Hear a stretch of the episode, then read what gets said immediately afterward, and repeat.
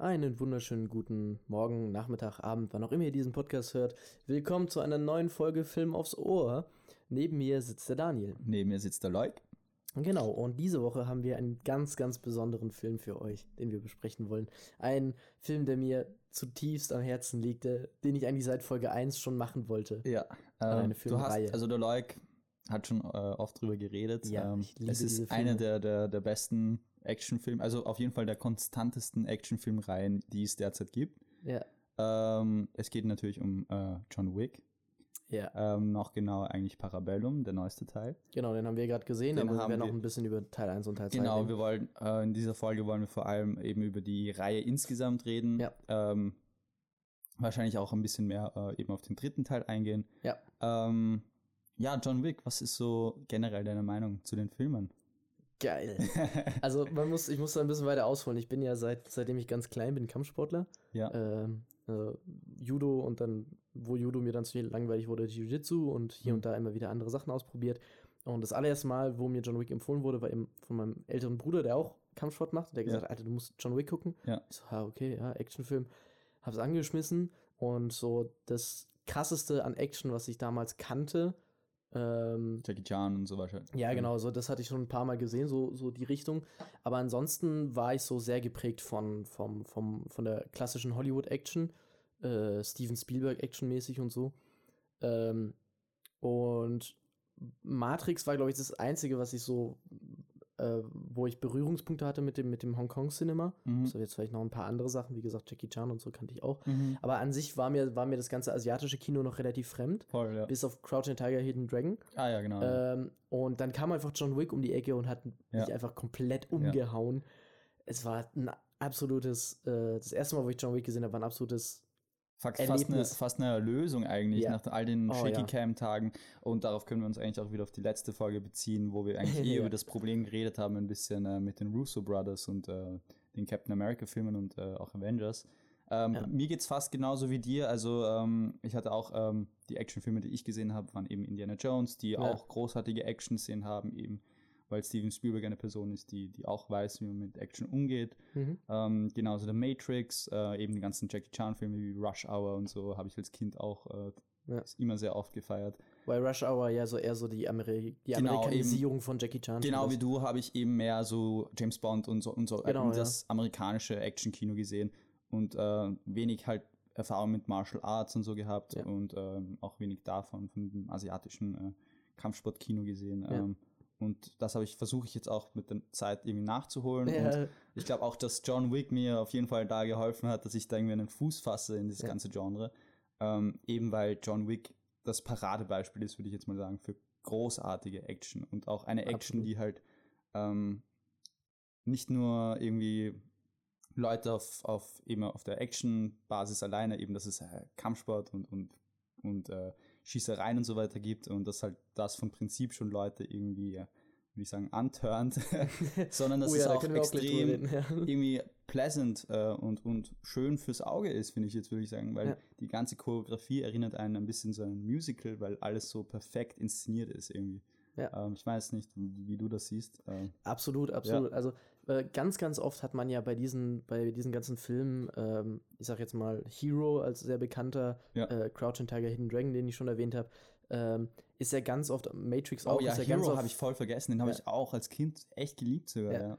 und bei Matrix ist es ja auch so, dass die Action ist ja extrem schön anzusehen. Das hat ja was von einem, von einem Ballett. Genau. Ähm, und was ich so schön finde, ist, dass es bei John Wick hast du diese Sequenzen, wo es auch so ähnlich ist. Andererseits ist bei John Wick seine Action immer ähm,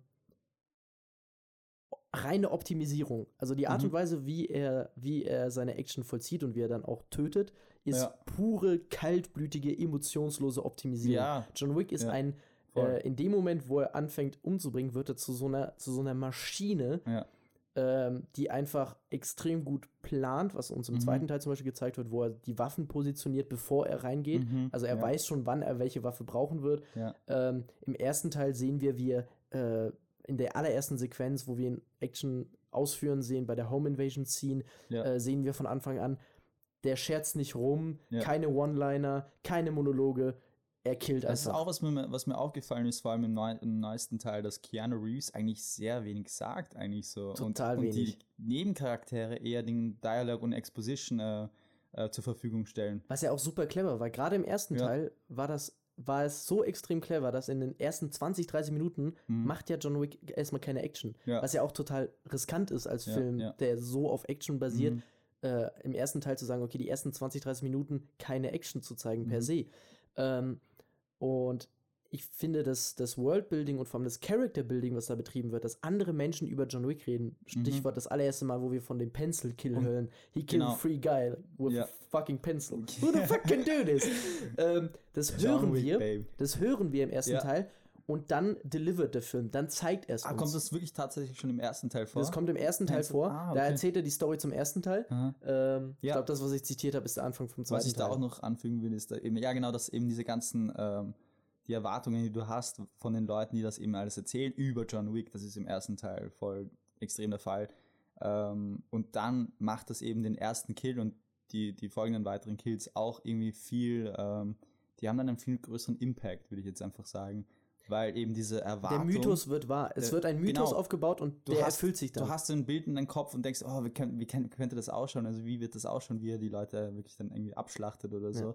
Und wenn es dann wirklich äh, durchzogen, also voll äh, realisiert wird äh, auf, der- auf der Leinwand, dann hat es auch irgendwie so einen viel größeren Effekt, finde ich. Wenn Ja. du es von Minute 1 zum Beispiel bei, das machen viele Filme machen den Fehler, dass sie einfach sofort äh, mit Action einsteigen und da irgendwie kein Build-up haben und es wird keine Spannungs, äh, kein Spannungsbogen aufgebaut. Ja. Und ich finde, dass äh, John Wick das wirklich großartig äh, umsetzt, nämlich. Vor allem, weil wenn Ja. du da, da eben von Anf äh, mit Action anfangen äh, redest, das Mhm. macht ja im zweiten Teil, fängt ja John Wick sofort mit der nächsten Action-Sequenz Genau, an. ja. Das Lustige ist aber, dadurch, dass diese, dass diese Story von John Wick so eng zusammen ist und sich ja eigentlich von Teil 1 bis Ende von Teil 3 über Ja. vielleicht ein paar Tage, Wochen Es also ist, ich habe erstreckt, das ist super kondensiert. Ja, Dadurch wird das Tempo ständig gehalten.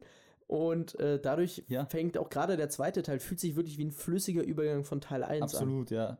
Also echt, die, die, also wirklich die drei Teile sind wirklich so extrem, also es wäre wirklich so, als wäre es äh, binnen ein paar Tagen alles Ja, genau. äh, passiert. Ich glaube, im dritten Teil sagen Ähm, sie, sagen sie eine Woche. Genau, ja. Mhm. Und im dritten Teil hat man dann vielleicht, denkt man eben, dass es ein größerer Jump ist, weil er eben dann in Marokko ist, Ja. wo man halt eben das Gefühl hat, ähm, natürlich schläft er wahrscheinlich dort auch ein paar Nächte oder so. John für die Wick schläft Planung. nicht, Alter. Oder eben John- gar nicht. John Wick braucht oder, nicht oder einfach alles so. er, er zieht sich irgendwelche Pillen rein, wie bei dem Asiaten. Also, by the way, Spoilers, obviously. Ähm, ja, natürlich. ähm, für alle drei Teile. Ähm, ja, ähm, wenn du jetzt so die Filme ranken würdest, was wäre da so dein Ranking? Boah, total schwierig. Ja.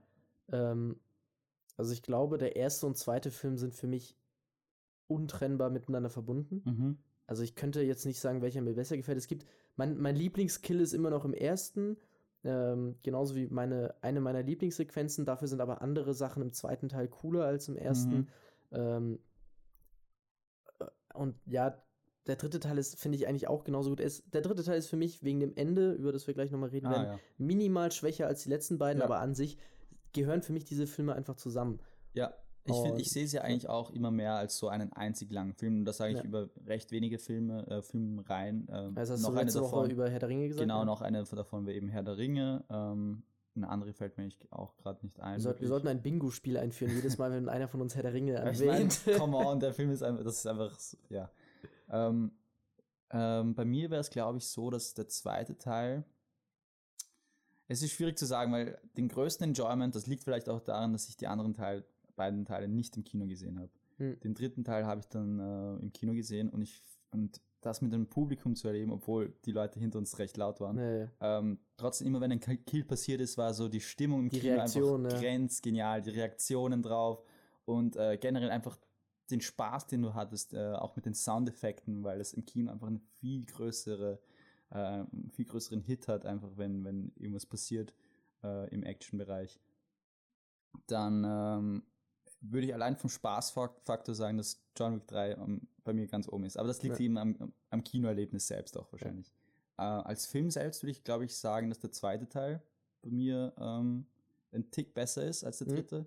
Und den ersten Teil, ich weiß nicht, wie ich den Film selbst gesehen habe, hatte ich eben bei den Action, hatte ich bei den Action-Szenen eine große Reaktion, aber bei dem Rest des Films war ich eher so, ja, das ist halt so das übliche Standard, also nicht Standard, aber es ist halt auch nicht so etwas, was mich jetzt emotional irgendwie bewegt hat oder so. Das muss ich offen sagen. Mhm. Also ich gehe nicht mit der Erwartung rein, dass ich jetzt irgendwie ähm, emotional berührt werde, wenn ich jetzt John Wick schaue. Oder von einer Handlungsebene da irgendwie äh, auf irgendwelche Twists und Turns warte, die mich vom Hocker reißen, wie bei einem David Fincher-Film oder so. Aber das will der Film auch ja auch gar nicht sein. Eben, und das finde ich auch voll legitim, dass man von Anfang an weiß, es geht hier wirklich nur um die Set-Pieces. Und äh, wenn es jetzt Ja. wirklich für mich nur darum geht, würde ich sagen, Teil 3 hat die besten Set-Pieces, aber Teil Ja. 2 hat eine bessere Story insgesamt und auch coolere Charaktere, finde ich fast. Ja. Und Teil 1 ist halt der Klassiker. Mhm. So. Aber Teil, Teil 1 hatte ja auch nicht so, das hatte ja im Vergleich zu den Ja. zwei anderen ein geringeres Budget. genau, Und ähm, es ist überhaupt ein Wunder, dass Teil 1 überhaupt eine Fortsetzung gekriegt hat. genau. Weil Voll. nach allen Regeln der Kunst, wenn man sich anschaut, auf IMDb, die ganzen Leute, also jetzt mal vom, vom Regisseur und Produzenten abgesehen, Mhm. der Cinematographer hat wenig auf, auf seiner IMDb-Liste gehabt. Ja, Im ersten Teil, im zweiten Teil war es ja dann, gab es einen Wechsel vom Cinematographer. Ähm, der, der, der Scriptwriter war auch relativ unbekannt. Also, das cool ist, der, der Typ hat das halt alle drei Filme ganz allein. Ja, genau, ja. Das ist Ähm, seine Welt, das finde ich echt ja. cool. Ähm, Und muss ich mal so alle, alle, alle Beteiligten Mhm. waren mehr oder minder nie so ganz krass aktiv als, als äh, Mhm. in, in Filmproduktion, immer nur so nebenbei oder haben halt so kleinere Filme gemacht. Nichts, was man wirklich kennt, was in Erinnerung Mhm. bleibt. Und auch der, der Regisseur, äh, Chet Stawalski, Chad, Chad Stahelski, glaube ich. s- wie Ja, auch immer man das so, ausspricht. ja. Oh Gott, Alter, es tut mir so leid, aber Tut ich mir leid. krieg's nicht gebacken. Ähm, also ja, wie auch immer man ihn ausspricht, Ja. ich nenne ihn ab jetzt der Regisseur, okay? Chad. Chat. hey Chat, Bro. Mr. Ja, nein. Chad. Äh, Mr. Chat, oh Gott, bitte nicht. äh, nein, auf jeden Fall, äh, der Regisseur war selber Ja. auch eigentlich nur als, als Stuntman und Second Genau. Unit Director aktiv. Sehr eng mit den Wachowski Brothers befreundet und auch Genau. kollaboriert. Ja. Aber der Punkt war eigentlich, das waren ein Haufen Leute, die einen Film gemacht haben, weil sie Bock auf den Film irgendwie hatten. genau. Die sich mit Keanu Reeves halt einen der, der mit Härte, am härtesten arbeitenden Schauspielern, Ja, Schauspieler in Hollywood ja. geholt haben. Und die haben einen Film geschafft, der eigentlich nach allen Regeln der, der momentanen Marktforschung oder, oder Marktverteilung in Hollywood hätte scheitern Dem müssen. Box Office, ja. Vom Box. Ja, ja. Da, ich Und stimme es nicht, absolut zu. Ich finde es auch fair, dass ein Film wie John Wick den Erfolg feiert, genauso wie, ein, Absolut. wie ein schlechter Taken-Film, der genau das gleiche Geld zurückmacht und vielleicht sogar manchmal mehr, was echt traurig Hm. ist. Ähm, aber ähm, die Sache bei Chet ist, dass, äh, und ich beziehe mich da auf das Video, das äh, er für die New York Film Academy gemacht hat. Ein Mhm. ziemlich cooles Interview, das ich nur empfehlen kann für alle Leute, die an Filme machen generell interessiert sind. Ähm, er sammelt sein Team ganz bewusst und er weiß Ja. ganz genau, welche Leute er für diesen Film will. Ja. Und dann macht er, dann bringt er sie dazu, die Sachen zu, ähm, zu konsumieren, die, diese, die sie in die gleiche Welt befördern, die er aufbauen will. Ja. Ähm, er ist ja jetzt der neue Regisseur für das Highlander Remake. Mhm. Ähm, Ja, und da macht er genau das Gleiche, dass er eben die Leute, sein Team, äh, eben dazu bringt, äh, schottische Musik zu hören, Ja. äh, schottische Literatur zu lesen und, und er ist ein echt, es ist echt interessant, äh, wie er das macht. Also bringt wirklich die Leute dazu, das Worldbuilding selbst mitzuerleben. Und ich finde, das ist echt eine geniale Idee, dass du dann, sobald du am Set bist, musst du nicht den Leuten, den Leuten irgendwie erklären, ah, das passt da nicht, das passt da nicht, ich habe dir doch gesagt, und dass er dann irgendwie Ja. auszuckt, weil das will kein Schwein. Ähm, sondern die Leute wissen automatisch, das brauchen wir, das wollen wir, das will man merkt es auch. Man, man merkt, sowas Ja. wie John Wick wäre ja gar nicht möglich, wenn sich nicht von vornherein Regisseur, Stunt-Choreograf, Choreografin, Cutter, Editor, Ja. Editorin Alle etc. alle abgesprochen haben. sind alle auf derselben Wellenlänge. Das Die ist müssen, die klasse. müssen sich Ja. alle super gut koordinieren. Und Total. man muss auch sagen, ich glaube, mit den allermeisten anderen Schauspielern Mhm.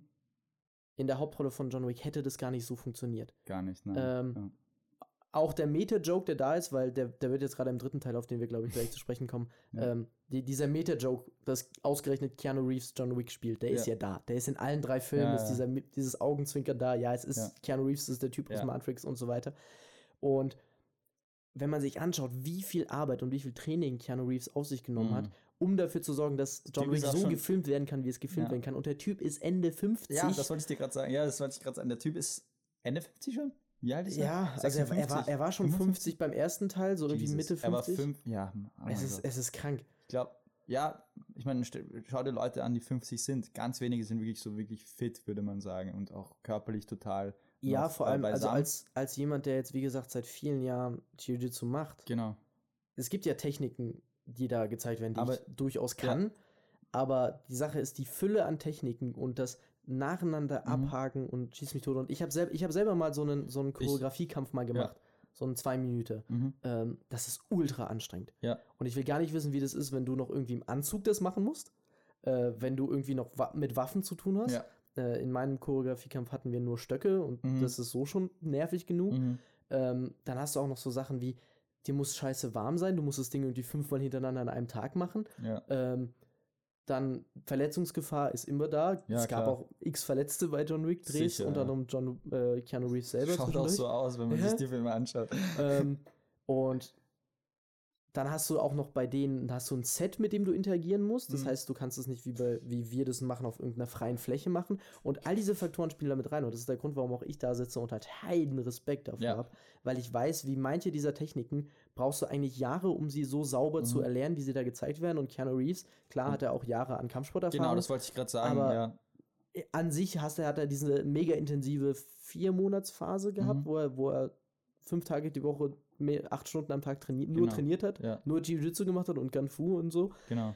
Es ist krank. Es ist, Ja. also ich habe nur Respekt. Ich wollte eben gerade sagen, ich glaube, ähm, eines der Sachen, warum der ähm, Keanu Reeves eben die Sachen auch so gut auf die Leinwand bringt, ist wahrscheinlich auch mit seiner Erfahrung bei den Matrix-Filmen, wo er auch Ja. ein bisschen Erfahrung mit Martial Arts gemacht hat oder eigentlich recht viel sogar. Und dass er auch ähm, äh, ähm, selbst, also in seiner Freizeit, glaube ich, auch äh, für, sich für Martial Art, äh, Arts er ist interessiert. Kampfsportler, ja. Und er, genau, er ist Kampfsportler. Und er hat auch sogar einen Kampfsportfilm selbst gemacht Ja. als Regisseur. ja. Und die haben, die haben halt dann eben für, für sein Jiu-Jitsu-Training, das kann man alles im Making-of nachschauen, haben sie halt Ja. wirklich die, äh, äh, die, die Profis der Profis geholt Ja, klar. und ihnen halt einfach diese vier Monate lang hart durchgenommen. Mhm. Und es ist halt schon echt, also echt krank, was er da leistet. Das ist. Nein, das ist echt ein Riesen-Achievement, muss man sagen. Und ähm, ja, also ich glaube auch, dass ähm, einer der Gründe, warum das Ganze so toll funktioniert, ist auch einfach die, wie du das schon vorhin angesprochen hast, die ganze Planung und das Training dahinter. Ja. Viele Filme machen den Fehler, viele Actionfilme film- machen den Fehler und das erklärt dann auch, dass viele cutten und äh, Shaky Cam, um die Stunts ähm, zu verstecken. zu verstecken, eben, dass die Planung kürzer ist als das Drehen selbst oder die Planung ist länger, dafür ist das Drehen kürzer. Aber das Ähm, sind die zwei Planung- Optionen, die du hast. Genau, mit Planung meine ich eben das Train Trainieren für die ganzen Kampfsequenzen, die Choreografie, äh, damit das alles äh, am Set dann einfach flüssig gefilmt wird, ohne viel drumherum. Äh, und Chad äh, Stahelski ist eben so ein Typ, der schon ganz genau weiß, äh, beziehungsweise er ist ein Typ, der ähm, Planung liebt Mhm. und für ihn ist das extrem wichtig, dass wenn man ans Set ankommt, dass dann die Decke nicht zu klein ist, dass die Decke nicht zu hoch ist, dass nicht irgendein Schauspiel, nicht irgendein Gegenstand im Weg steht, sondern alles ist da, es muss nur gedreht werden und man kann sich voll mehr oder weniger auf die Performance selbst konzentrieren und ähm, schauen, dass die Kameramovements flüssig sind und dass die Action halt Wie gesagt, anders, anders würde das auch gar nicht funktionieren, weil bei so einem, ja. Äh, selbst bei einer so durchchoreografierten Angelegenheit, Mhm. ähm, wie gesagt, da spreche ich auch aus eigener Erfahrung von Choreografien, Mhm. es reicht, dass irgendwer mal umknickt. Ja. Es reicht, dass irgendwer mal sich einmal vergreift und dann musst du den ganzen Scheiß nochmal machen Klar. oder musst improvisieren. Ja. Und wenn du dann auch noch irgendwie dich darum kümmern musst, gleichzeitig handeln musst, wie, ähm, wie das alles gefilmt wird und wie es alles irgendwie zusammengefügt Mhm. wird und dann so, äh, scheiße, das haben wir jetzt nicht hingekriegt und wir müssen das jetzt mit einem Cut verstecken oder so. Mhm. Das muss alles von vornherein Mhm. durchgeplant werden, damit du dich eben voll auf das konzentrieren kannst, was deine Performer und Performerinnen Ja. äh, abgeben. Und nicht nur von einem Choreografie-Level, sondern auch von, einer emotionale, ähm, von einer emotionalen äh, Sicht her Ja. muss der Regisseur ja auch auf die Performance, also auf das Schauspielen selbst schauen. Ja. Auch wenn es äh, gut äh, im John Wick-Film jetzt nicht äh, das Haupt, äh, Hauptthema Nummer eins ist, ist äh, gutes Schauspielen, muss ich ehrlich sagen, dass ich nie irgendwie von den ähm, Schauspielen irgendwie äh, Ich muss sagen, ich finde das Schauspiel schlecht solide aufgefallen bis ist. sehr hoch. total Also solide. vor Vor, allem äh, Lawrence Fishburne finde ich Lau- ist Lawrence großartig. Fishburne- Vor allem im neuen Film. Ja, also Lawrence, Ja. La- Lawrence Fishburne ist ganz cool, Ja. aber hier auch, ähm, und jetzt wieder mal meine Schwäche mit Namen, Ja. äh, der Hotelbesitzer, ähm, ähm, Ian McShane? ja, Ja. das ist halt brillant. Ja, ja. Äh, und auch sein, sein Von äh, und auch der, der, der andere äh, äh, Hotelangestellte. Lance, Ah, Lance irgendwas. Sorry, jetzt schwach, jetzt tue ich auch rumschwächeln mit den Namen. ah, dabei bist du, du bist dafür verantwortlich, weißt Lance ich bin- Black, glaube ich, oder so heißt. Ja, also, Ähm, ja, habe hab ich jetzt vergessen Ja, nachzuschauen. die in zwei sind großartig und auch eben, das hat auch alles, glaube ich, viel mit dem Worldbuilding zu tun, weil diese Welt, Ja. die sie aufgebaut haben, ist ja auch echt genial und ich finde auch im dritten Teil wird das ähm, Vor allem, wie sie sie noch viel mehr explored und, Ja. und, und äh, tiefer, irgendwie geht das viel mehr ti- in die Tiefe, da finde ich, dass es eben wei- weiter als New York ist, es ist äh, Marokko, es ist die ganze Welt eigentlich, hat eben diese, diese Killer-Clans. Ähm, was mich dann doch allerdings im dritten Teil gestört hat, ist, dass dieser, dieser Guru mehr oder weniger, der Papst dieses ganzen Ja.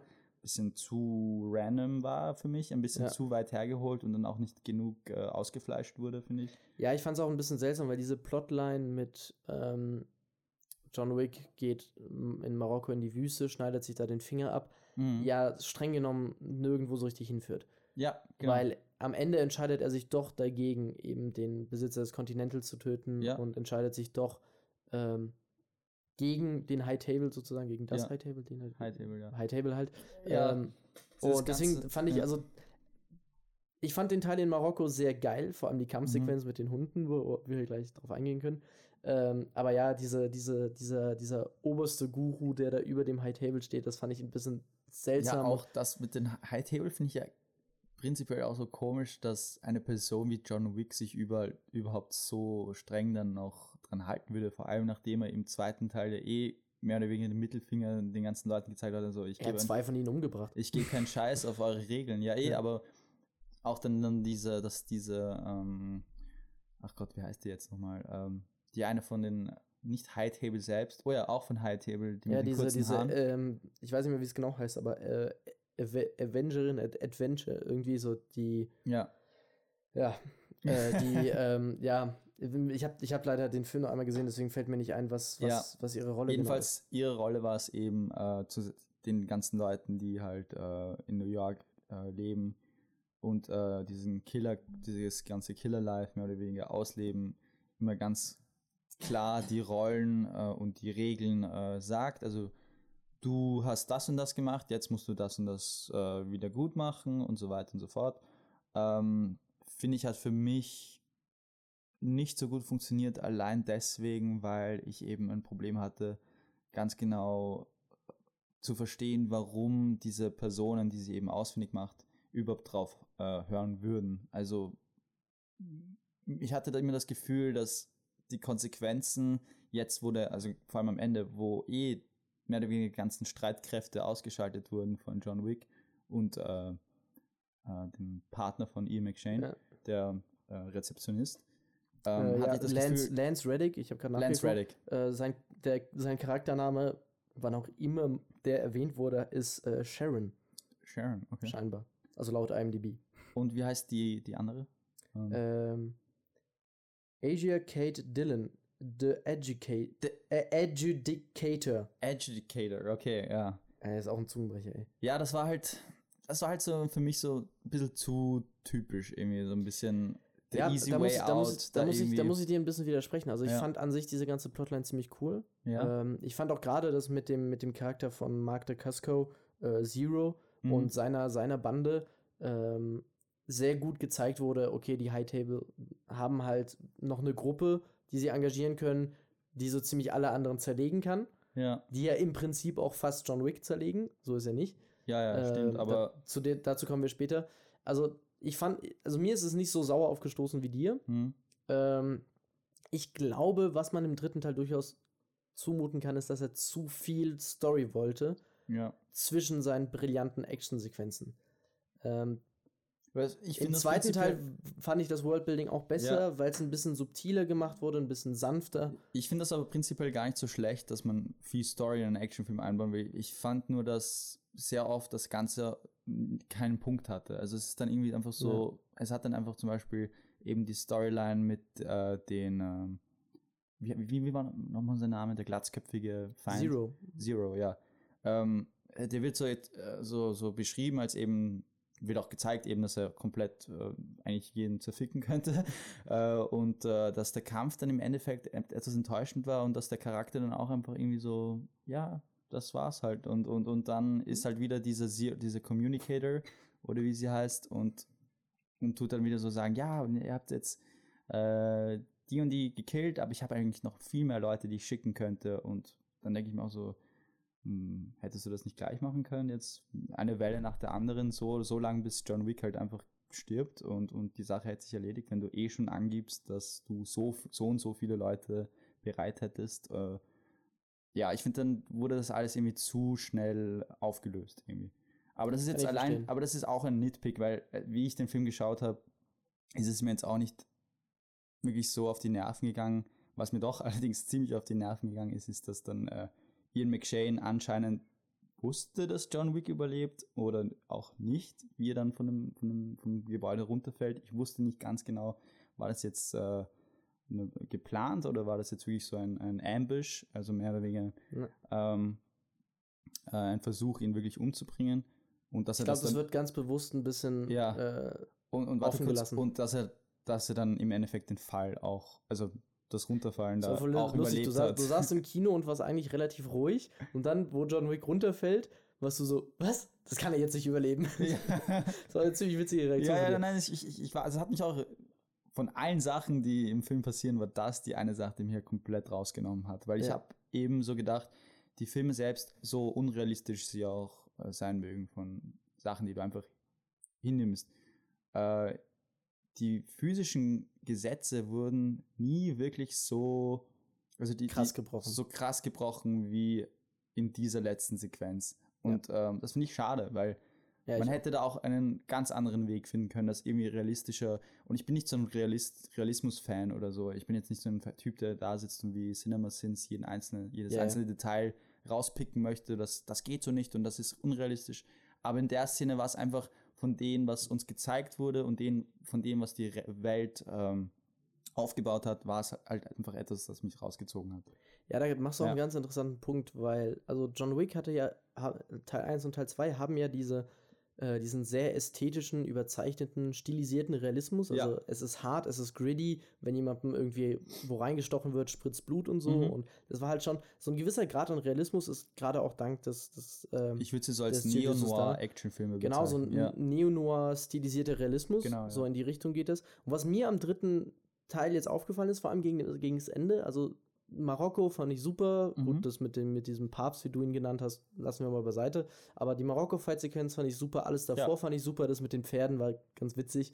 Ähm, und dann kamen die letzten zwei großen Fights sozusagen. Also ein äh, folgend auf den Fight gegen äh, in diesem äh, in der in der in der im Eingang des Hotels, so jetzt habe ich endlich mal meinen mhm. Satz beendet, im Eingang des Hotels ja. ähm, kämpft er eben gegen diese hochgerüsteten Leute. Ja, das war cool. Äh, was ziemlich cool war, vor ja, allem, weil so, I need more firepower. Ja, und dann halt auf einmal. Der Film hat Firepower. teilweise echt einen brillanten Humor. Auch. Genau, und genau darauf will ich hinaus. Also Humor mhm. hatte John Wick immer auch schon im ersten Teil, die brillante Szene mit uh, You're working again. Das ist ja ähm, auch an sich einfach lustig, dass er einen ganzen Clan killt, nur weil sein Hund gestorben ist oder so. Absolut. also, halt, das wird auch in diesem Film ja, da komme ich gleich nochmal drauf zurück die Sache mit dem Hund. Ja. Ähm, und dann gab es eben diese letzten zwei Kämpfe. Der eine gegen die zwei Messerschwinger, mhm. äh, die, glaube ich, beide aus den Raid-Filmen kommen. Die sind, ja, absolut, die sind beide genau. aus den Raid-Filmen, ja. Und eben der Fight direkt darauf gegen Zero. So, mhm. was ich cool fand an diesem Fight ist, dass John Wick erstmal verliert. Er wird gefühlte 10.000 Mal ja. durch Glas getreten. Ich will davon einen Zusammenschnitt.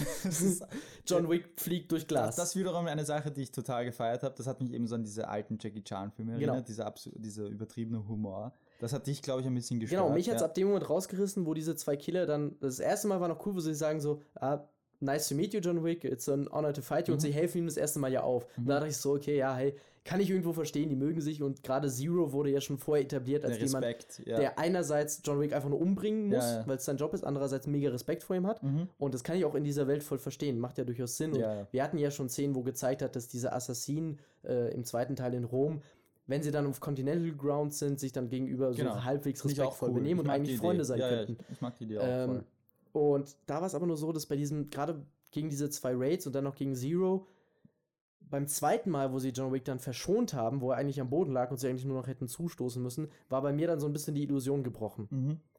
Da kam, das ist jetzt vielleicht ein bisschen arg nit nitpicky von meiner Seite, aber da war dann auf einmal Plot Armor. Ja. Eine Sache, die John Wick noch nie hatte, weil John Wick hat immer aufs Maul bekommen. Es war nie leicht, John Wick zu sein. Man, es wurde immer gezeigt, wie er humpelt, Ja. wie er irgendwie hinfällt, wie er sich zusammennehmen muss. Wird auch am Anfang dieses Films gezeigt. Genau, ja. Sachen, die in anderen Actionfilmen einfach übergangen werden. So, ja. Ja. der heilt halt jetzt einfach. Mhm. Äh, oder in Game of Thrones.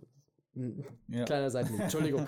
ähm, und da war für mich so ein bisschen die Illusion gebrochen. Und auch beim Zero-Kampf gab es immer wieder so Momente, auch wo Zero dann dieses Schwert ins Herz bekommt und dann trotzdem noch fünf Minuten weiterredet. So, Ja. es war ganz witzig, Ja. aber bei mir ist es so, es ist wirklich an, an der Linie von, es ist noch zu ertragen Mhm. und ich find's doof. Ja. Also ich find's noch cool und an sich finde ich ja Humor in John Wick ganz Mhm. cool und der war jetzt hier eben verstärkt in Mhm. diesem Film im Vergleich zu den letzten Ja, beiden. ja. Ähm, aber es gab immer so immer wieder Momente, wo es so ein bisschen überdehnt wurde, wo, Ja. wo ich kurz davor war zu sagen, okay, ab jetzt bricht die Findest Illusion du- der Welt und jetzt finde ich Findest du, dass die da vielleicht ein bisschen was von den Marvel-Filmen so aufgenommen haben? Vielleicht haben sie gemerkt, das kommt ganz gut an beim Nein, glaube ich Publikum? nicht, überhaupt nicht. Ich Nein? glaube, das kommt aus einer ganz anderen Oder, Ecke. oder Die vielleicht Sache ist- Deadpool oder sowas. Genau, ich ja. glaube, das kommt erst äh, aus der Richtung Deadpool Ja, und es kommt eher daher, dass jeder John Wick Film anders ist als der vorherige. stimmt, ja. Was ich super geil finde, Ja. ähm, was ich auch, wo John Wick 2 dann rauskam, war ich auch so, äh, äh, wird es was? Wird es vielleicht nicht einfach nur dasselbe wiederholt? Mhm. Nee, es wird besser, es wird, Ja. es verändert ein anderer Stil äh, hier und da. Auch hier im dritten Teil ganz viele Änderungen, viel mehr Nahkämpfe, weniger, Mhm. weniger ähm, Schuss, Schusswechsel, also in Anführungsstrichen weniger Schusswechsel. Das ist jetzt ein Eindruck von mir. ja. Ähm, sie haben Aikido-Elemente eingebaut. Mhm. Das erkennen jetzt die meisten nicht, ist auch nicht wichtig, aber hat mich einfach nur gewundert, weil Aikido ist eigentlich die Kampfsportart, wo sich alle einig sind, dass die nicht funktioniert. Ja. Ähm, und der dritte Teil hatte eben viel mehr Humor und hat den auch von Anfang an, so mit dem ersten Kill, wo er diesen einen Assassinen Mit mit, einem fucking Buch umbringt. Ja. Das war auch schon extrem comedyhaft. ja. Das fand ich alles, alles in Ordnung. Nur Ja. wie gesagt, am Ende und gerade am Ende der Story Hätte ich hätte mir auch ein bisschen mehr Dramatik. Brutalität, ein bisschen mehr Dramatik Ja, hätte erwartet. ich mir auch erwünscht, absolut. Da bin ich auch auf deiner Seite. Und Ja. Ich fand es auch ein bisschen schade. Ich habe so beim ersten beiden Typen habe ich es verstanden, die aus der Raid eben, dass das ein bisschen comedyhaft, die sind auch relativ klein im Vergleich zum Keanu Reeves und einfach das alleine schaut schon, ziemlich lustig aus wie dass so da, auch, zwei. dass da auch tatsächlich gegenseitiger Respekt ist zwischen einem Hollywood-Schauspieler und eben äh, Hongkong-Kino, Genau. asiatisches Kino-Schauspieler. Ähm, das, der Moment war Ja. für mich als Filmnerd super geil, weil Nein, ich es war auch, nice. es hat auch, ich war auch extrem froh, dass endlich der Raid auch in dieses Universum so ein bisschen Ja, reingekommen ist. Aber dann bei The Zero habe ich mir dann doch tatsächlich irgendwie, hätte ich gedacht, okay, entweder sie, einer von ihnen stirbt nicht und John Wick lässt ihn überleben, dann hätte ich den Humor irgendwie gefeiert, dann hätte ich Ja. gesagt, das ist cool. Ähm, es ist so ein bisschen so ein, äh, vielleicht ein bisschen Anti-Climatic, äh, wenn, wenn er jetzt einfach nicht stirbt, aber ich hätte ja, wobei, wobei John Wick hat ja im zweiten Teil diesen anderen Assassinen auch überleben ja, lassen. ja, genau. Deswegen habe ich halt gemeint, wenn er das machen würde, hätte ich es verstanden. Wäre halt Ja. wieder ein Rehash vom zweiten Teil ein bisschen. Ja. Aber wenn er dann doch stirbt, dann hätte ich es nicht mit dem Joke gelassen, weil das nimmt einfach sehr viel von dem er, er war ganzen zu lang. Ich Aufbau- finde, ich find, man hätte den Joke machen können, aber er war zu von der lang. Dramatik weg. Ja. Ja, er war, er, war, er war einfach zu lang. Ist genau wie der, der Joke mit John Wick fliegt durch Glas. Oder Ähm, der Tor ist fett, zum Beispiel jetzt. ja, Ähm, genau, um auf Avengers zurückzukommen. Ja. Ähm, da noch eine letzte Sache, Sowas. bevor ich den Nebenthemen- Themenkomplex, ich verspreche mich diese Folge Mhm. echt häufig, den nächsten Themenkomplex aufmachen will, ähm, ist halt diese, diese, dieser dritte Film ist noch viel selbstreferenzieller als alle Filme davor. ZB. Ich, ich zähle ich zähl mal, nur- ich zähl mal nur ein paar Beispiele auf. Ähm, dass John Wick die ganze Zeit durch Glas getreten wird, ist eine Anspielung auf äh, das letzte Setpiece vom zweiten Teil, wo John Wick eben in diesem riesen Glashaus äh, die ganze Zeit Action hat. Ähm, das heißt, hier findet wieder eine, eine Dekonstruktion von John Wick statt. John Wick selber ist ja eine Dekonstruktion Aber- des aber- amerikanischen Actionkinos. weißt du das oder glaubst du das einfach nur? Ja, ich glaube das. Also Okay. ich, ich behaupte das jetzt einfach mal so. Weil es ähm, im zweiten Teil eben nicht passiert ist. Du hattest immer Genau. die Erwartung, er wird durch ein Glas geworfen Ja, nee, und das aber passiert einfach, im dritten nee, nee, Teil, oder? nicht mal das, sondern einfach nur im zweiten Teil hast du, äh, im zweiten Teil nutzt John Wick das Glas Ich fand überwiegend generell für das- seinen Vorteil. Das Set-Design im dritten Teil im Endkampf war ähnlich zu dem zweiten. Also auch, weil es mit Ja, den ganzen absolut. Reflexionen und so gespielt Natürlich. hat. Ähm, Ja. Aber das Witzige ist ja, im, im, im zweiten Teil nutzt John Wick diesen Raum für sich. Mhm. Er, schie er schießt Leute um die Ecken und er hat am meisten Plan von allen, die da Ja. sind. Und jetzt in dem Raum wenden sich die Spiegel gegen ihn. Er wird andauernd durchs Glas getreten und so. Mhm. Also da ist auf jeden Fall ein Kommentar da. Äh, es ist ein Matrix-Kommentar da. Ja. Wo ich, der mir leider gespoilert wurde, der im Kino aber trotzdem das geil ist war. echt schade. Ich habe ihn leider nicht so sofort gemerkt. Äh, Ja. ich, ich, ja, ich war einfach gerade so, ähm, so fixiert an, das, an die glaub, Geschehnisse.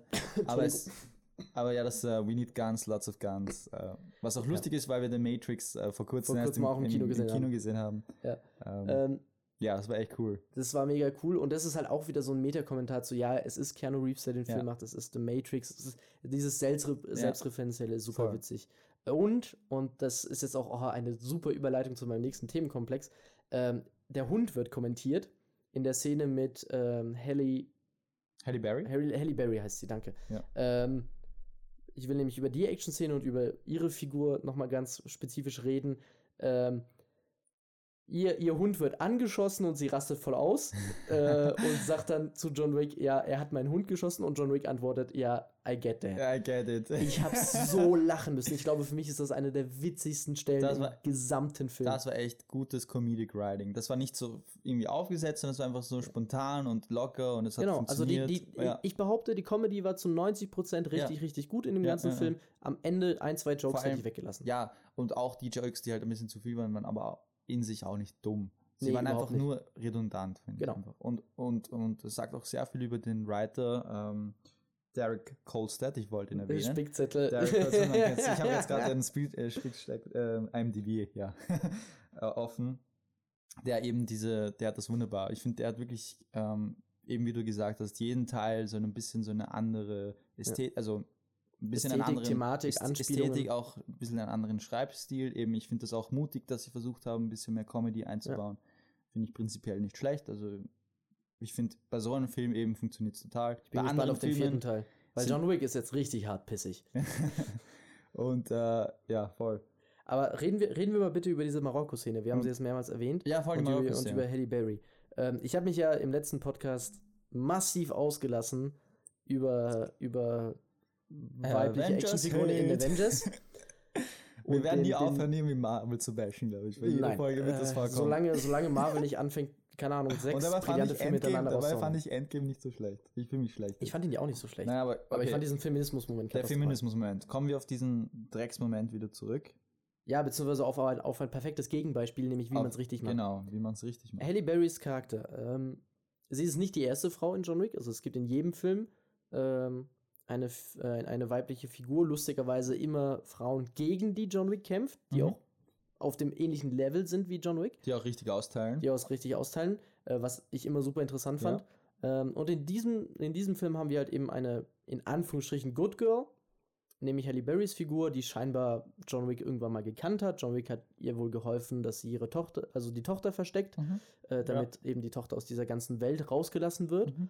Ähm, aber Ja. abgesehen davon wird die Figur von Halle Berry nicht sexualisiert. Also es Mhm. gibt keine sexuelle Spannung zwischen ihr und John Wick und es wird auch nicht irgendwie gesagt, dass es da eine Vergangenheit gibt dazwischen, sondern sie ist halt einfach eine Frau.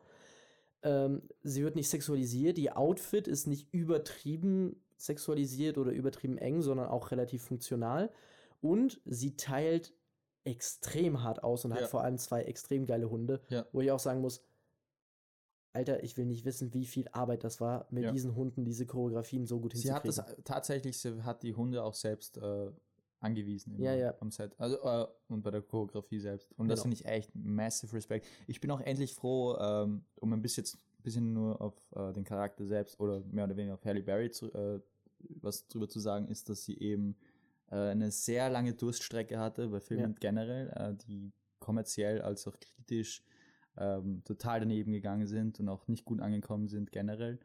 Ähm, und ich bin echt froh, dass sie jetzt mehr oder weniger einen kleinen Comeback äh, im Action-Bereich feiert. Das Ja. letzte Mal, wo ich sie gesehen habe, war, glaube ich, äh, James Bond, beziehungsweise danach hat sie noch Catwoman gemacht. Was, äh, darüber Oh müssen wir, glaube ich, gar Aber nicht reden. da, da, sind, da sind wir genau bei Punkt. Aber ich bin einfach- Catwoman war ja, ja. genau so ein, wäre so ein Antifeminist. Genau, das ist das komplette Gegenbeispiel zu, zum Charakter, der hier, äh, der hier gezeigt wurde. Und äh, ja, wie gesagt, die ganze Marokko-Szene hat mich zum Beispiel, ähm, ich bin ein riesiger Uncharted-Fan äh, für die Playstation, Ja. ähm, hat mich total an, an dieses, an den dritten Teil erinnert, ähm, äh, wo auch äh, eben, äh, ich glaube, es ist eh auch Marokko, das spielt sich da auch in, de, in der Wüste halt alles ab. Mhm. Und es ist auch so ein kleines Wüstendorf und, und generell die Feinde, die da gezeigt wurden und, und, die, und die Sets und so, die haben mich einfach komplett daran erinnert. Und ich finde, die haben das einfach, ähm, wenn es Leute gibt, äh, die einen Uncharted-Film machen, dann wünschte ich mir, die John Wick-Macher würden es machen. So Ja, es ist ja ein Uncharted-Film gerade in Arbeit, ne? Eben, aber der ist halt von einem komplett anderen Creative Team, was ich echt, ja, also Schade, weil die Charaktere dazu, sind aber- sich hart ähnlich, ne? ja, nein, es wäre echt cool gewesen. Also, ähm, ich finde, das zeigt schon mal, dass, ähm, dass die Leute da wären, einen guten Videospielfilm zu machen. Ähm, genau, aber was ich halt eben sagen wollte, ist, dass äh, Halle Berrys Figur hier das Paradebeispiel dafür ist, wie man, sie ist eine Nebenfigur, was ja auch völlig in Ordnung ist, aber Mhm. wie man ähm, eine, eine in Anführungsstrichen gute weibliche Figur schreibt, beziehungsweise ein Prinzip, das man sich eben ähm, ganz fett oben auf jede Seite schreiben müsste, wenn man selber Ja. weibliche Figuren schreibt, ist zu sagen, man muss nicht darauf hinweisen, dass sie eine Frau Genau. ist. Man muss es, Es- nicht begründen. ja. Niemand stellt sich in diesem Film äh, hin und sagt auf einmal, oh, du bist eine Frau und kannst so gut austeilen wie John Genau, Wick. Das ist ja voll geil und, Und so, sondern nein, sie macht es einfach. Sie kann es Ja, einfach. und ich verstehe auch nicht, warum so viele Filmemacher glauben, dass das, dass man das einbringen muss. Es gibt Because writing room woman is hard. ja, Äh, da gibt's ein, da gibt's Ja. ein, da gibt's ein ganz, nee, nee, es ist halt wirklich so, dass du hast, hast halt leider ganz viele Screenwriter und Buchautoren, da gibt's total viele interessante Video-Essays und Essays drüber, die halt selber Männer sind und die sich halt verständlicherweise damit schwer tun, Frauen weibliche Charaktere zu schreiben. Genauso wie es andersrum auch durchaus Frauen schwerfällt, weibliche Charaktere zu schreiben. Siehe Harry Potter, ähm, Thema Sexualität von Harry Potter, da Mhm. geht's, da kann man sich ganz lange drüber unterhalten, wie das Joanne K. Rowling Ja, geschrieben ja. hat. Ähm, aber es ist für, für äh, sehr verallgemeinert ist es natürlich für einen, für einen männlichen Autor prinzipiell mal erstmal schwieriger, eine weibliche Figur zu schreiben. Und das Problem ist ganz oft, dass die sich halt nicht genug beraten lassen von, von anderen Menschen. Und das merkst du total häufig in allen möglichen Filmen. Mhm. Ähm, das ist ja, das, das Thema weibliche Darstellung zieht sich ja durch die gesamte Filmgeschichte und ist Mhm. auch äh, keine konstante Entwicklung, Ja. sondern immer ein Auf und Ab. Und hier finde, finde ich, hast du einfach ein wunderbares Beispiel davon, dass man einfach verstanden hat, Frauen können genauso gut austeilen wie Männer und Ja. im Prinzip auf dem Papier im Storytelling ich in dieser Welt gibt es eigentlich keinen Ich Unterschied. finde generell, äh, ähm, es gab auf jeden Fall schon äh, solche Charaktere in der Filmgeschichte. Ja, natürlich. Zum Beispiel, äh, mir fällt jetzt ganz spontan eben Trinity ein in Matrix. Äh, Ripley. Als Wobei Trinity Ripley. ist ja auch so eine Figur, die sich durchaus äh, äh, in Bezug zu Neo und da ist auch wieder eine Ja, Love a- Romance. allerdings, ich, ich sehe das mehr als eine, einfach eine Love Story, wo sie sich gegenseitig Ja. unterstützen. Aber ich glaube, jetzt explizit wurde nie gesagt, oh, du bist eine Frau, sondern da wissen sie auch Ja. alle, diesen, diesen Badass, mit der lege ich, mir lege ich mich sicher nicht an. Genau. Äh, Ripley ist auch ein genialer Charakter, wo du am Anfang gar nicht weißt, dass sie ein äh, Badass ist. Äh, ich hab, zuletzt habe ich die Alien-Filme eh im Kino gesehen, äh, ist nur ein paar Wochen her. Und was mir da aufgefallen ist, dass eben diese Progression von ähm, normalen Menschen, Durch, Durchschnittsbürger oder was auch immer, zu Heldin, Heldin, Es ist ja äh, auch super komplett- interessant, dass im zweiten Alien-Teil ausgerechnet Aber es kommt sie einfach- die Männer überlebt. es kommt einfach komplett natürlich rüber und Ja. es wird auch voll logisch, so nach den ganzen Ereignissen, die sie durchmacht, ist es einfach so, weißt du, es macht Sinn, dass sie jetzt zu diesen Waffen oder was auch immer, dass sie ihre innere, ähm, ihren inneren, inneren Hero findet und den rausbringt. Ja. Ähm, das funktioniert einfach. Und ich Genau. finde, wenn man das gescheit hinbekommt, weißt du, dann ersparst du dir äh, Kritiken wie eben bei Meiner Kritik an Avengers. Avengers oder noch, äh, äh, noch aktueller, falls du den Trailer gesehen hast, den ich dir gezeigt habe. Äh, Batwoman. Batwoman. ja, ähm, Ähm, da will ich auch- mir noch kein Urteil machen. auch sehr, sehr problematisch, finde ich, wie die das gemacht haben. Et- Das ist echt, finde ich, eine Frechheit. Und es ich ist super provokant, aber ich will, solange ich mir diese Serie nicht angeguckt habe, finde, will ich mir noch keine absolute Meinung ja, aber ich werde es mir auch nicht anschauen. Weil Ja, ich ich finde auch von der. Produktion her sieht es ja auch einfach scheiße aus. Aber, Ja, ja ich Ähm, bin auch bei diesem ganzen Trailer- und so nicht aber drin. wenn man jetzt nur den Trailer als ein Eigenprodukt äh, vergleichen würde mit, einem, mit dem Film jetzt, was Ja. man normalerweise nicht machen sollte, aber ähm, der Trailer ist halt schon, geht halt schon voll daneben und macht eben genau das, was ich persönlich Da, finde, dass da fällt halt mir eine ganz interessante Formulierung ein. Also das, was ja an diesem Trailer als so problematisch wahrgenommen wird, ist, dass eben es sehr viele Kommentare gibt, in denen eben versucht wird, diese Figur besonders emanzipatorisch darzustellen, aber das eben auf Kosten von äh, den männlichen Figuren, sprich Batman. Ja. Ähm, das, was ich so interessant finde an solchen Momenten, wie sie in diesem Trailer gezeigt werden, was auch bei Avengers ja so ist, ist, dass ja die, diese Art, Frauen zu schreiben, definiert star starke Weiblichkeit als etwas das sich abgrenzt von Männlichkeit. Mhm.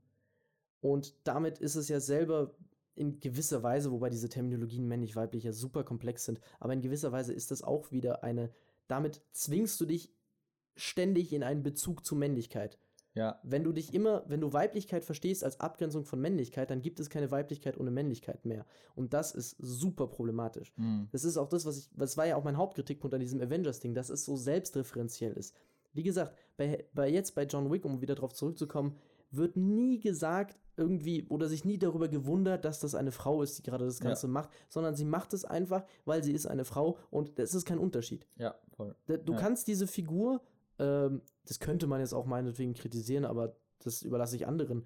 Ähm, man könnte diese Figur durch einen Mann ersetzen oder durch eine transsexuelle Person oder durch eine Und es queere genau Person und es würde keinen Unterschied machen. Ja, genau. Und, das, ist genau mein Punkt. das, erstens ist das gutes Writing und es ist auch einfach gutes Filmemachen, finde ich generell. Genau. Weil das hätte man auch ganz leicht versauen können. Genauso wie man John Wick durch eine Frau ersetzen könnte. Genau, ja. Da würde zwar dieser Meta-Kommentar mit Keanu Reeves verloren gehen, Mhm. ähm, aber an sich, ähm, Allerdings würde ich da aufpassen, weil der Regisseur ähm, sich ganz klar äh, im, äh, im äh, Interview äh, darauf bezieht, dass er eben versucht, immer Frauen, ob, obwohl er weiß ganz genau, dass sie genau das gleiche Potenzial haben wie Männer, auszuteilen, sagt er ganz klar, dass er trotzdem äh, filmisch darauf achten muss, dass es dann nicht zu unrealistisch rüberkommt, weil wenn eine Frau ähm, mit, einer, mit, einer, mit einer Waffe ganz klar eins zu eins einen zwei Meter großen Typen ähm, verprügeln kann, muss man das auch irgendwie realistisch darstellen lassen, ohne dass es das Publikum irgendwie äh, aus dem Film rauszieht. machen sie ja mit Halle Berrys Und Charakter. eben, genau, das, das ist eben der Fall. Aber bei vielen Filmen äh, muss man das irgendwie so etablieren, dass sie vielleicht irgendwie äh, die Auserwählte ist oder so ein, oder so ein Ja, Dreck und dann erklärt das, warum sie halt Das irgendwie. oszilliert halt, das oszilliert halt genau Da- zwischen den ähm, zwei Extrempolen.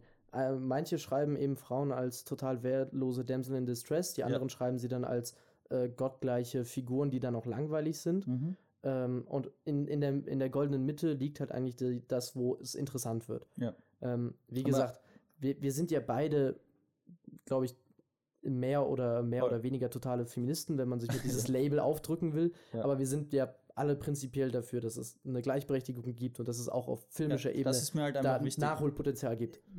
Also ich, ich möchte mich zu diesen ganzen Dingen eigentlich auch nicht so Ja, wir können das äußern, Thema auch aber, gleich mal beenden. aber ähm, äh, ich wollte nur sagen, dass es einfach, für mich ist es einfach wichtig, dass es im Film nicht dumm, cringy rüberkommt und mich aus dem Film Ja, raus, aus der Welt raus. genau, dass es halt in der Welt kohärent ist. Und genau, und ähm, ich finde, John Wick macht das alles groß. Bis immer auf die letzte Sequenz, wo er vom Gebäude runterfällt. Das fand ich Ja. cool.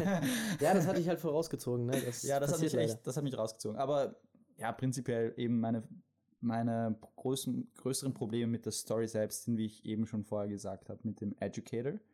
Ähm, dass sie mehr so ein Vehikel ist, einfach um, die Plo um den Plot äh, voranzubringen. Ohne sie wäre das äh, Continental Hotel nicht offen gewesen, Mhm. offen gewesen zum Killen. Also das würde dann ganz groß Ja, äh, wie gesagt, ich finde das jetzt nicht so schlimm. und so. Eh, aber für mich hatte diese, dieser Charakter selbst keine große Relevanz, selbst als Charakter. Und äh, Ja, eben war stimmt. nur so ein Plot-Progression äh, äh, Vehikel. Da fällt, da fällt mir gerade Ja. auf, dass sie halt auch von einer Frau gespielt wird. Ne? Nur so. Genau, nebenbei. ja. Und sie ist auch komplett badass, also eigentlich, sie kommt halt voll kalt rüber und so und gibt halt die Kommandos. Aber sie macht halt sehr wenig. Sie macht Ja. halt sehr wenig und ihr Dialog ist meistens einfach nur Exposition und, und ich finde es war ein bisschen eine Verschwendung. Also auch von, von der Schauspielerin her, die ich eigentlich im Film ganz gut war, war gut, ganz gut Ja. fand. Ähm, eben meine, meine absoluten Favoriten waren eben, ich finde das Duo Ian McShane und äh, Lance Reddick Ian genial. McShane ist aber auch ein Die zwei haben geniale Chemistry, sind auch beide tolle Schauspieler. Ich kenne äh, Lance Reddick, kenne ich von Lost, ähm, bin ich ein Fan. Ähm, hat auch eine großartige Rolle gehabt und äh, Ian McShane kennt man sowieso, glaube ich. Äh, Und, ganz und, recent Game of Thrones vielleicht Ja. sogar. Lawrence Fishburne und Keanu Reeves jetzt äh, ganz am Keanu Ende dann, Reeves auch mit seinem Yeah. Ich glaube, keiner kann. Ich kann es gerade nicht so gut nachmachen, weil meine Ja, der Typ Stimme ist einfach kaputt ist, so, aber der hat einfach so eine Ausstrahlung, der einfach so Keanu Reeves ist einfach Keanu ist. Reeves. Ja. Ich würde aber sagen, er ist kein großartiger Schauspieler, muss ich sagen. nein, natürlich nicht. Also er ist Und ich finde das auch ein bisschen manchmal so eine faule Ausrede von Leuten. Ja, er muss doch nicht schauspielen, er muss einfach nur cool sein. Jein. Weil ich, ich finde, in dem Film macht er, macht er das trotzdem, macht er trotzdem eine gute Arbeit, Allen eben weil es, weil es nicht so half-assed macht, also nicht so einfach so Mhm. drauf scheißt, sondern nimmt das schon relativ ernst und er macht eine gute Performance, finde ich. Also generell würde Ja. ich sagen, die Performance ist ähm, sehenswert.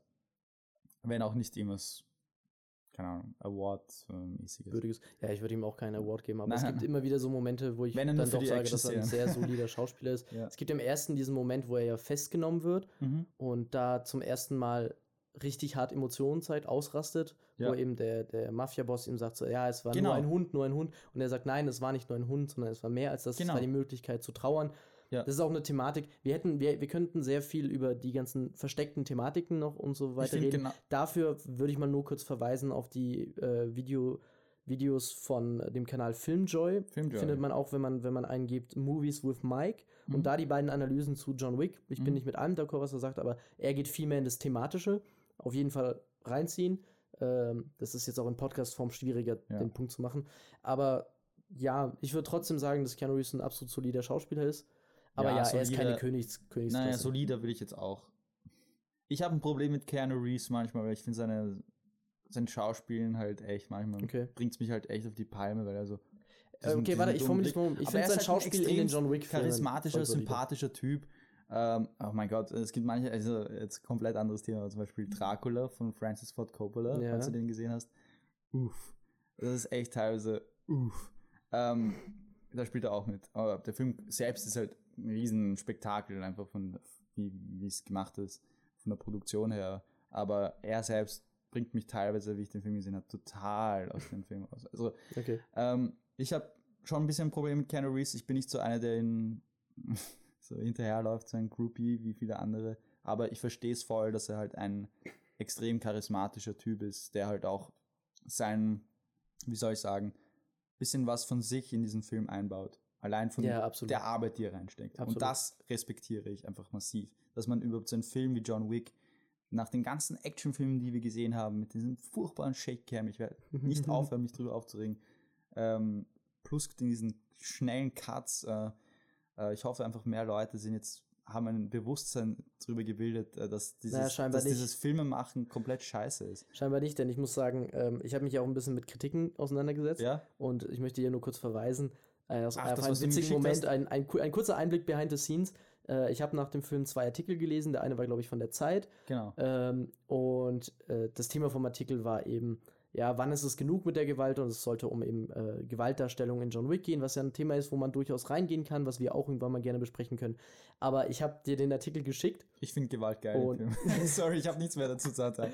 Ja, gut. Äh, Nee, ganz fettes Fass, das Ja. machen wir jetzt mal nicht auf, ne? ähm, aber ich schicke, ich schicke Daniel diesen Artikel und ich, etwas, was ich völlig überlesen hatte, was ich halt so im schnellen Lesefluss gar nicht so richtig mitbekommen hatte, das schreibt er mir auf einmal zurück und es war im ersten Paragraph. Ich habe schon nach der Beschreibung John Wick äh, Actionfilm schnell geschnitten, schon Bock aufzuhören zu lesen. und da dachte ich mir auch so, so, ja, also so als kurzer Einblick behind the scenes. Ähm, Ja. Weil du gerade eben davon gesprochen Das hast, ist- dass das man ein halt- Gefühl dafür kriegt. Ja. Manche bezahlte Kritiker von der Zeit scheinbar nicht. Nein, das ist, das ist, weil einfach manche Leute kennen sich halt einfach nicht aus und tun so, als hätten sie einfach das, das größte Wissen Wo aller du jetzt Zeiten. Beef mit der Zeit an? Über, ja, ja, ich sag das jetzt ganz offen. Zeit, wenn ihr mich hört, stellt mich Also an. ich glaube, es war die Zeit, ich oder? War es die Zeit? Kritiken. Das sollten wir jetzt vielleicht nachschauen, bevor wir irgendwas Ja, Falsches in die Welt setzen. ähm, aber sa sag mal kurz um, also wir nähern uns gerade dem, dem Ende. ja, Ähm, ich mache mal einen harten Cut. Äh, was war denn so dein, was ist denn so dein, dein Lieblingsmoment aus John Wick 3 gewesen, ähm, falls du einen hast? ich würde sagen, die ersten 30 Minuten sind purer Wahnsinn und Also mit der Mar Marokko-Sequenz drin. Das mit dem, mit dem, äh, mit dem Buch, dann mit dem Knife Fight im Gang. Das, oh ja, der war geil. Das allein wegen den Soundeffekten und wie da einfach alles so perfekt zusammengeschnitten wurde und jeder Move hat den anderen Move beeinflusst und es war halt einfach. Muah. Ja, also Mhm. das war Action der Meisterklasse. Ähm, und ähm, schwierig zu sagen. Marokko fand ich cool, auch wenn ich teilweise das Gefühl hatte, dass ähm, sie sehr oft Pausen hatten, um halt äh, irgendwie die Leute Ja. halt und dass halt das Nachladen mehr oder weniger so ein Buffer war, halt äh, damit die irgendwie so. Dafür hast du aber auch diesen ewig langen Tracking-Shot und die Hunde. Genau, damit die halt die Leute halt. Äh, Also da, da drücke ich ein Auge zu. ich drücke auch ein Auge zu, aber halt, das ist mir aufgefallen, Ja. dass sie halt sehr oft warten, bis er andere angreift, damit sie dann dagegen Es war beim angreifen ganzen können. Film so. Also im ganzen Film Genau. hatte ich das Gefühl, ich hatte dass das, das war mehr Tempo als in den anderen. Das. Tempo wurde ein bisschen rausgenommen, ja. Kann auch einfach daran liegen, dass halt Und John das, hat, das ist. Gefühl hatte ich eben gar nicht bei dem Knife-Fight äh, im Ja. Gang. Und ähm, Echt, ja. weil da hatte ich es an einem Moment auch, aber nur an einem. Ja, ja. Aber gut, ich habe ja sowieso Axt, da einen anderen Blick. Axtwurf ganz zum Schluss, um die Sequenz zu beenden, war für mich einfach Der war großartig. Das war einfach gory, brutal und wenn ich, das klingt jetzt so krank, aber ich, ich liebe sowas in so einem Film zu sehen, weißt du, wenn du, wenn du schon einen Actionfilm machst, dann mach's richtig, geh einfach, geh einfach wirklich auf, aufs Ganze und halt, halt dich nicht zurück mit irgendwelchen PG-13 Ja. Crap, wo du eben so viel herumcutten musst. PG-13 3, also PG-13 Action hat ja auch seine Berechtigung. Darf Ja, auch allerdings- existieren. Allerdings, wenn du dann schon so Schüsse zeigst und ein, Bo ein Körper, der auf den Boden fliegt, ohne dass du irgendwie siehst, äh, dass da Blut rausfließt und Kinder schauen das und denken sich dann, oh, es passiert, ja gar nichts, wenn du, wenn du Leute abknallst. Da kommt ja gar kein Blut, es hat gar keine Konsequenzen. Ja, wie Deshalb gesagt, finde ich dieses PG-13 Gewaltthema, Filme irgendwie ja redundant, weil also dieses Gewaltthema ist super komplex und Ja. ich habe da durchaus gemischte Gefühle. Ich bin ja auch so ein Riesenfan von solchen Filmen oder Tarantino-Filmen wie aber du. ich mag es einfach, wenn du Aber- Konsequenzen zeigst von Ja, der Gewalt im Film. Wenn du das zeigst, dann hast du bei mir schon gewonnen. Und ich finde, das hat John, das macht John Wick großartig. alle Ja. mit der, der, ja. Ich habe ich hab jetzt mal in der. Zwischenzeit nachgeschaut. Also der Artikel ist von der von der von der Jugendversion von der Zeit, also Ah. ZETT, also diese diese hippen Magazine. Jede Zeitung hat ja so so Spiegel hat Bento und äh, die Zeit hat Mhm. äh, ZETT. Und äh, deren Artikel heißt eben John Wick 3, wie viel Gewalt äh, braucht ein Actionfilm? Also es war tatsächlich Ja, also wenn ihr euch damit auseinandersetzen wollt, ja. Aber es ist halt voll. Genau, also was ich gerade noch sagen wollte, ist halt dieses, dieses Thema mit Gewalt und so, und ich recherchiere da ja auch zurzeit und schreibe da ja auch zurzeit eine Hausarbeit drüber über Gewalt in Horrorfilmen. Ah, und so. interessant, ja. Ist, ist super komplex. Der Diskurs darüber geht in alle Richtungen. Du hast auf der einen Seite hast du Leute, die sagen, nee, sowas ist total schlecht für die Gesellschaft. Dann hast du Leute, die sagen, es ist katharsisch, wenn man bei den ganzen Psychoanalytikern ist. Dann hast du Leute, die irgendwo dazwischen sind. Du hast 10.000 Positionen. Es ist Mhm. ein super, super komplexes Thema, über das wir von mir aus gerne mal einen Podcast machen können. Aber ähm, ich würde jetzt hier eben belassen, die John Wick-Filme sind extrem brutal und das kann man kritisch hinterfragen. Ich mache es jetzt nicht. Ich habe da einfach Spaß Aber an den Filmen. warum will man das kritisch? Ich verstehe es einfach nicht. Ey, ich du? hinterfrage es auch durchaus kritisch. Aber wie gesagt, das Thema will ich weiß, jetzt nicht Ich weiß aufmachen, nicht, dafür manche Sachen finde ich, werden einfach so teilweise echt überanalysiert. Vor allem, wenn es um einen Actionfilm geht, weißt du, das liegt einfach an der Person selbst. Wenn du einen Film anschaust und dann irgendwie gewaltsam rausgehst, dann liegt das, dann hast du Probleme und nicht die Filmemacher oder der Film selbst. Und das ist mehr oder weniger das, was ich dazu denke. Ich habe jahrelang irgendwie, ich, ich, ich spreche jetzt aus persönlicher Erfahrung, aber ich habe Ja, jetzt jahrelang äh, Gewalt, unter Anführungsstrichen, gewaltsame Medien konsumiert und ich würde mich als relativ normal bezeichnen. Ähm, ja, ich, ich weiß nicht, ja. Also ich, ich, die Filme sind auf jeden Fall gewaltsam, aber sie haben auch ein Rating. Ähm, ja, also wenn du 18 bist oder 16, glaube ich, kannst du den Film Ich anschauen. glaube 18. Ja. Ich meine, klar, wenn du Kinder anschauen lässt, dann ist das dein Fehler. Ja, das, das sollte sich auf jeden Fall kein Kind Ja. anschauen. Aber um das mal abzuschließen, wie gesagt, total legitime Position. Meine Position ist minimal anders, aber darüber werde ich jetzt nicht im Detail Ja, reden. Das voll. machen zu jetzt das auf. auch einfach so locker flockig rausgehauen. Ja, ja. Mein Lieb Entschuldigung, oh, ich habe jetzt voll ins Mikro Ja, aber- gehustet. mein Lieblingsmoment aus John Wick 3 ist, sind, glaube ich, drei Sachen. Das eine ist eben äh, das mit dem Buch. Weil ich das, also dass er mit, Eben, dem, ja. mit dem Buch jemanden umbringt, weil ich finde, das ist so eine wunderschöne Fortsetzung von He kills someone with a pencil. Und ja. jetzt tötet er eben jemanden mit dem Buch.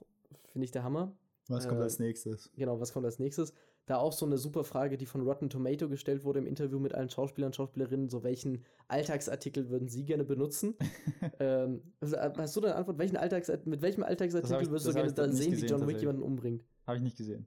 Nee, aber, nee, aber wenn ich dich jetzt frage, Ah, okay. Welchen Alter, mit welchem Alltagsartikel würdest du gerne sehen, wie John Wick jemanden umbringt?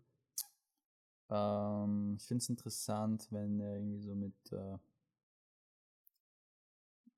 irgendwie so ein Ich- ich- ich hab's so schon, deswegen mit sag so ich's ein- mal.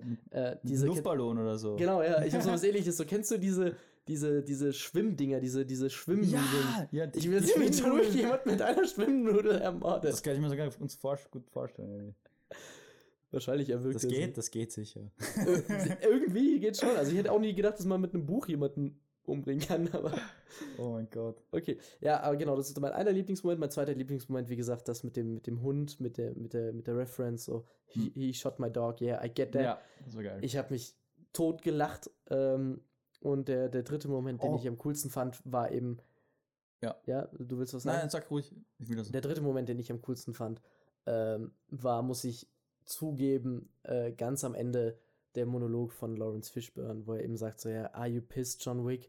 John Wick nur so, yeah. Mit dem Weil- ohne den Finger, wo er den. Genau, genau ja, auch das, mit dem Mittelfinger. Mittelfinger. Oh, das das, war das, das war cool. wieder pure Comedy, fand ich Ja. aber richtig geil und ich finde es vor allem schön, dass wir jetzt endlich eine vollendete Matrix-Reunion kriegen. Ja, ja. Und wie gesagt, dieses Yeah am Ende von John Wick und auch dieses Are you pissed, John Wick, Yeah. so geil. Ich freue mich so auf den vierten Teil. Ich glaube, der Und wird nochmal so kleine richtig Side brutal. Note, die ich noch anhängen will, zu ganz zum Schluss. Ähm, die Soundeffekte von der Shotgun waren echt geil. Alle Soundeffekte waren geil. Ja, aber vor allem da habe ich das wirklich gespürt, dieses Ja. Boots.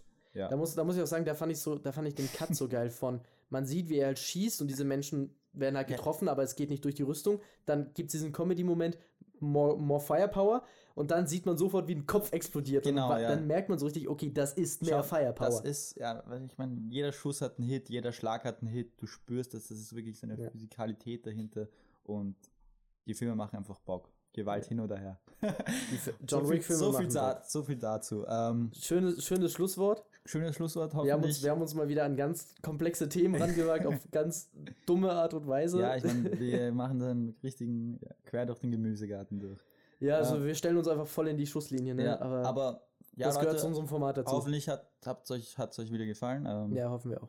Äh, wir haben noch nicht besprochen, über was wir nächste Woche reden, Ah, deswegen nächste können wir es euch nicht anteasen. ähm, du wählst aus, oder? Ich will aus. Oder wähl ich aus? Ich weiß es nicht. Im Prinzip habe ich ja John Wick ausgewählt, oder war das. Ich glaube, Avengers und John Wick war so eine beidteilige Entscheidung. Okay. Ähm, ja, ähm, wir wissen es noch nicht. Ähm, lasst euch überraschen nächste Woche. Und ich Ja, glaube, passt. das war's dann. Das hätten wir jetzt irgendwie früh aus. Ja, das hätten wir früh Na auswählen gut, ähm, Aber das lassen wir drin, das gehört dazu. okay, das ist cool. Das, Okay. das passt für mich. Das zeigt, dass wir Menschen sind und dass wir Fehler machen. Absolut. Ja, Okay. Dass wir nicht John Wick sind. Nein, wir sind auf gar okay, keinen dann Fall äh, wir hören uns nächste Woche und äh, bis dahin verbringt eine wunderschöne Woche. Adios, Leute. Ciao.